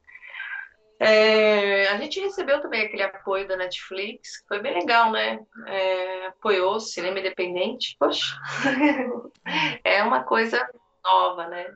Apoiou o pessoal do, do, do meu filme de terror, né? Então, é, agora é Demônios e Possessões, então a gente tem artistas de efeitos especiais, a gente tem maquiador que está fazendo também a criatura desse filme, a gente tem um elenco que é grande, daí que nem outra coisa, piscou o olho, quantas pessoas fazem parte da sua equipe? Mais de 50. Eita. Mais de 50. Tem noção como é que é o meu WhatsApp? Fica... muita gente envolvida. Eu adoro, né? Eu adoro trabalhar com um time mesmo, de fazer e pegar sempre pessoas muito apaixonadas que, que são aquelas que vão a, além das adversidades, né? Então, assim, é, todo mundo está dando o melhor de si, né? Indiferente de quanto vão receber por isso, né? Isso é muito raro de conseguir, de selecionar essas pessoas, de saber quem são, quem está do teu lado para todas as horas, né? Quem que não vai te abandonar, quem confia em você, né? Assim como eu confio neles, eles confiarem em mim. Isso é maravilhoso. Eu adoro trabalhar com, com um time de pessoas. em grupos, entendeu? Acho bárbaro que, meu, é, uma pessoa consegue X coisa, mas quando começa a juntar várias que querem a, a mesma coisa, o poder, a força disso é imenso, né? A união faz realmente a força, assim.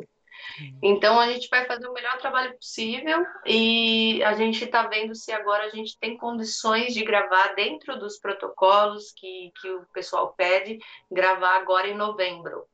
Vamos ver. Mas é bem esquisito para mim essa questão de ficar fazendo ensaio online, sabe? Eu sou muito de contato humano, eu quero ficar com a pessoa, assim. E a gente tem feito isso direto. Conversa com o cara da trilha sonora online, conversa com outro online. Então, caramba, a gente está aprendendo aí se adaptar é, a essa realidade temporária, tomar, né? Espero que seja temporária. Eu espero que quando esse filme estiver pronto, a gente não tenha pandemia, porque que nem eu falei outro dia, é, eu gosto tanto dessa coisa quando o filme vai para festival, de você poder fazer um coquetel, fazer um, um encontro, poder viajar, né, para outros países. Pô, eu quero viajar com esse filme, né? Então, se a gente tiver com pandemia, é meio sem graça, né? É, não, e a própria, a própria exibição também, né? Também é muito complicado, né? Como é que, como resolver isso, né? Festival online é um pouco sem graça, assim. É, eu acho. Eu, eu vou até. Eu até. A gente estava escrevendo em uns festivais, a gente resolveu falar, não, vamos parar, vamos dar uma segurada. Porque não adianta, festival online é uma coisa meio, é meio estranho mesmo, é meio estranho. Talvez seja o novo normal, mas não sei, não sei. Exatamente. E é, é um pouco triste, mas o que a gente vai fazer, né? Tem que aceitar. Esse ano eu tava, esse ano eu tinha como meta fazer esse filme. Eu também estava envolvida num outro evento que também evento parou, né? Vai ficar só depois da pandemia, Sim. que era um evento muito importante para mim, que sou apaixonada pelo TED Talks, né?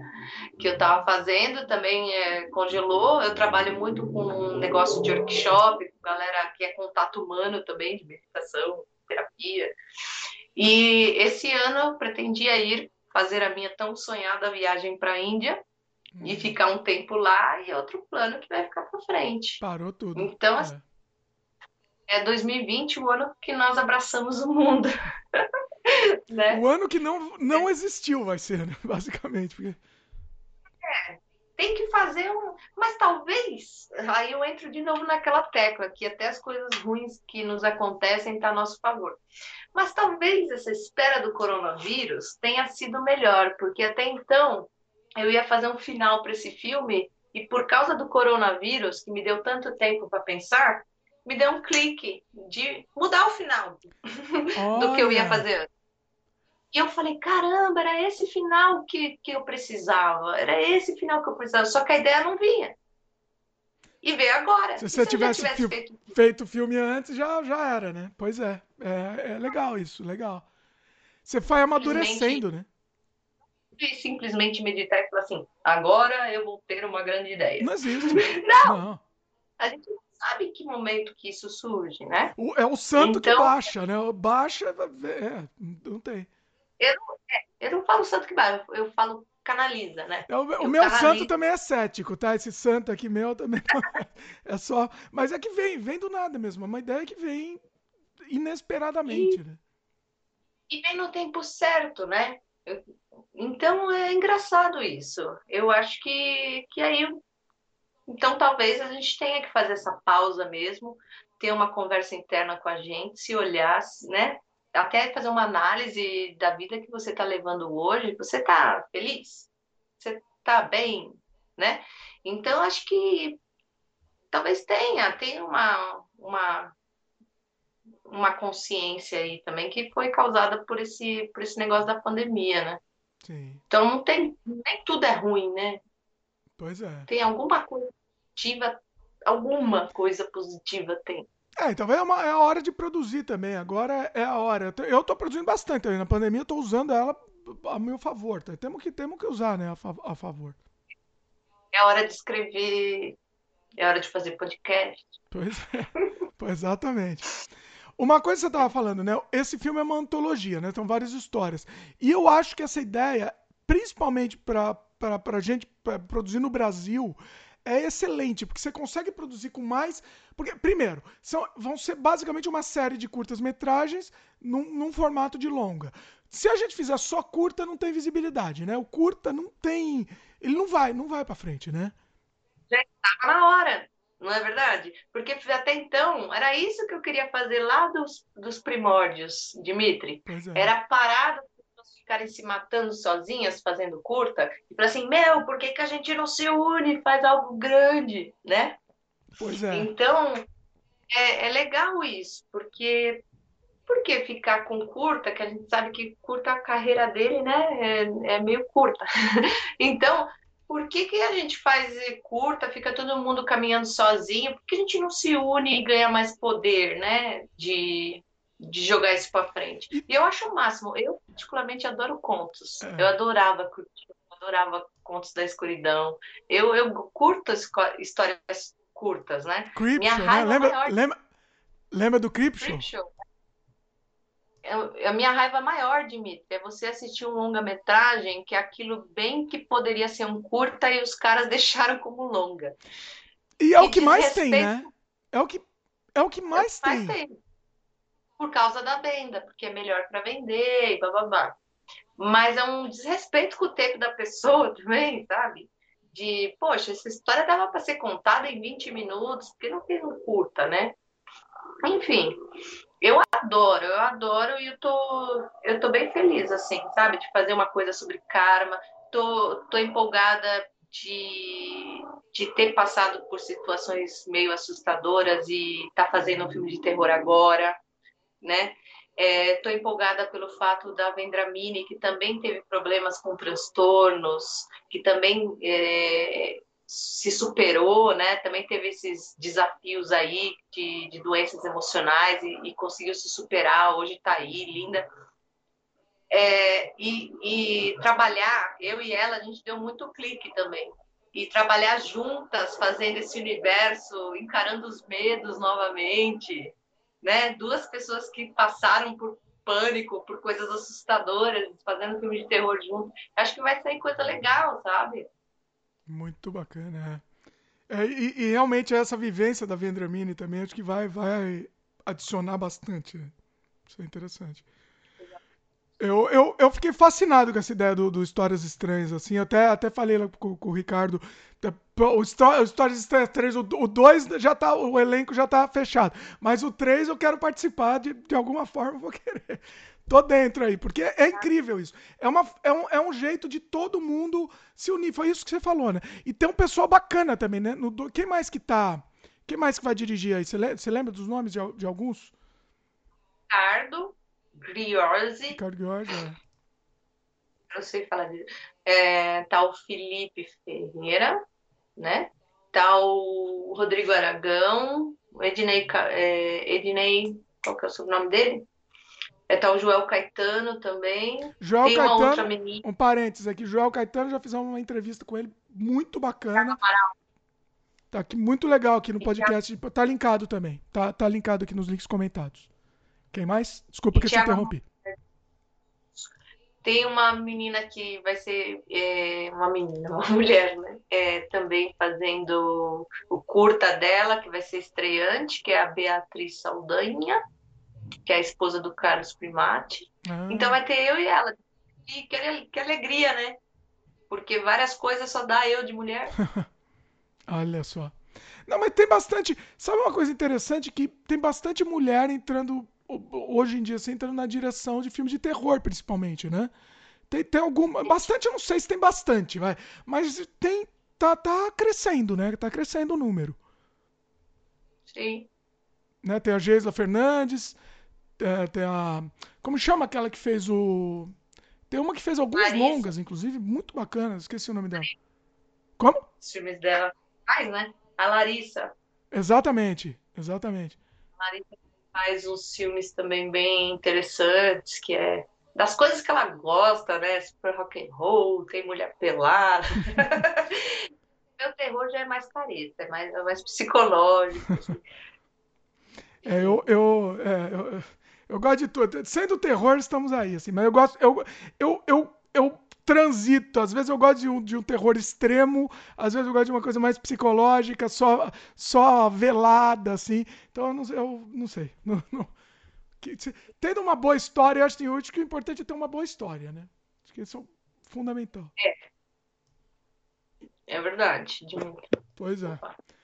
Bom, mas muito bom, muito bom. É, assim, que mais? Você tem mais alguma, algum plano mais, a, a, além do, do Histórias Estranhas? Você tem mais alguma, alguma ideia que você está pensando em fazer no futuro também?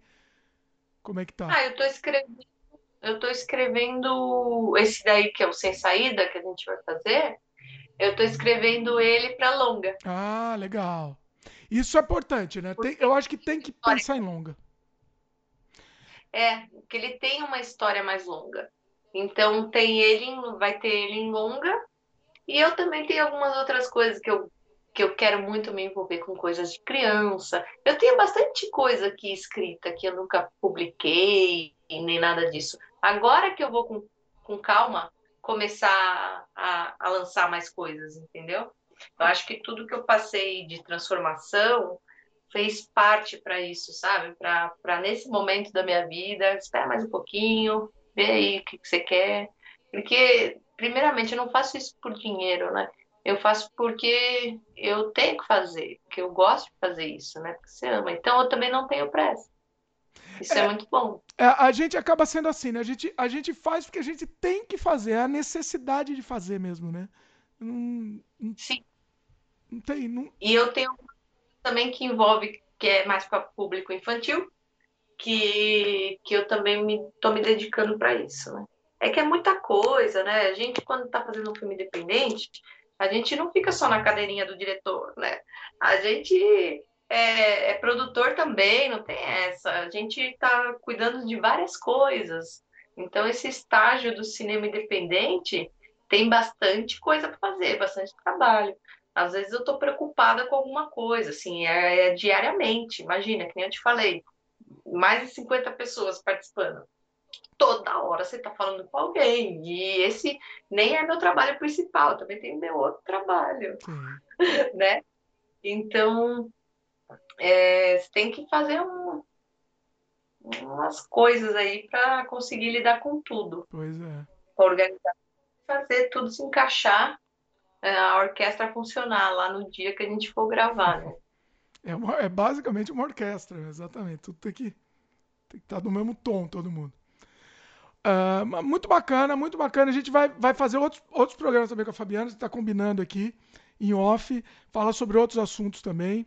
É, em breve a gente. Não, vou, não vamos nem falar sobre o que, que é ainda, né? Deixa, deixa no suspense ou quer, quer falar? Oi? Sim, deixa no suspense. Deixa no suspense. Então, então, então deixamos no suspense. É, mas muito bacana, muito bacana. Fabiana, quem quiser entrar em contato com você, dá mais, faz mais um jabá aí, fala o que, que, mais que a pessoa pode te contactar, é, o que, que, que você pode fazer também, tra, trabalhar junto, fazer que, é, onde a pessoa pode encontrar seu trabalho também. Solta agora é o momento do jabá, manda ver. Sim. Como, é, como sempre eu falo, né? é, sempre que possível, eu também ajudo pessoas, é, sou uma pessoa aberta para coisas futuras. Se não dá para participar nesse projeto, num próximo, entendeu? Eu entendo isso porque eu fui uma dessas pessoas também, sabe? Lá atrás. Então, por exemplo, eu lembro que esses dias alguém falou lá no Cine, é, reclamando que estava estudando cinema, sei lá, e, e falando o quanto que estava sendo difícil conseguir uma vaga, um estágio, ou pelo menos participar de, uma, de um set de filmagem. O menino nunca participou, um menino mocinho nunca participou do, de um set de filmagem, e ele não conseguia de jeito nenhum tá, né? Daí eu mandei uma mensagem, na verdade eu vi isso, mandei uma mensagem para ele, falei assim, ah, pare de sonhar, venha para o meu próximo filme. Você vai estar num set de filmagem de um longa-metragem. tá bom para você? É seu sonho isso aí? Então vem, né? Então, é, ele vai participar. O menino ele até chorou que eu dei essa chance para ele, de ele fazer parte, de ajudar alguém lá no setor de fotografia. Ele quer olhar, ele quer, ele quer sentir um set de filmagem. Então, assim, sempre que possível, eu sempre ajudo, né? Então, pode me contatar, é, página do, da Hells Bells Filmes, é no Facebook e Instagram, Hells Bells Filmes, tem segredo. E daí tem os filmes por lá, ou pode me mandar um direct que eu mando também os filmes para vocês assistirem, tá bom? Hells Bells Filmes, bacana. Muito bom, muito bom.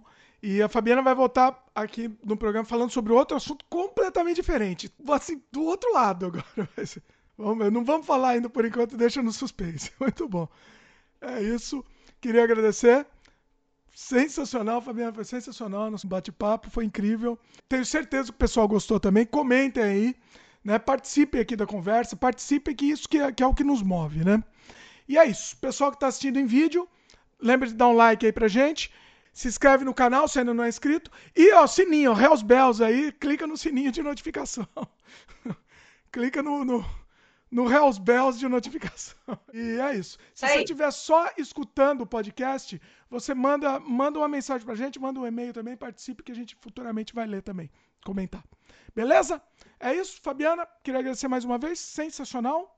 E vai voltar. Tchau, vai voltar meu... aqui em breve, com certeza. Muito bom. Valeu, pessoal, e até a próxima.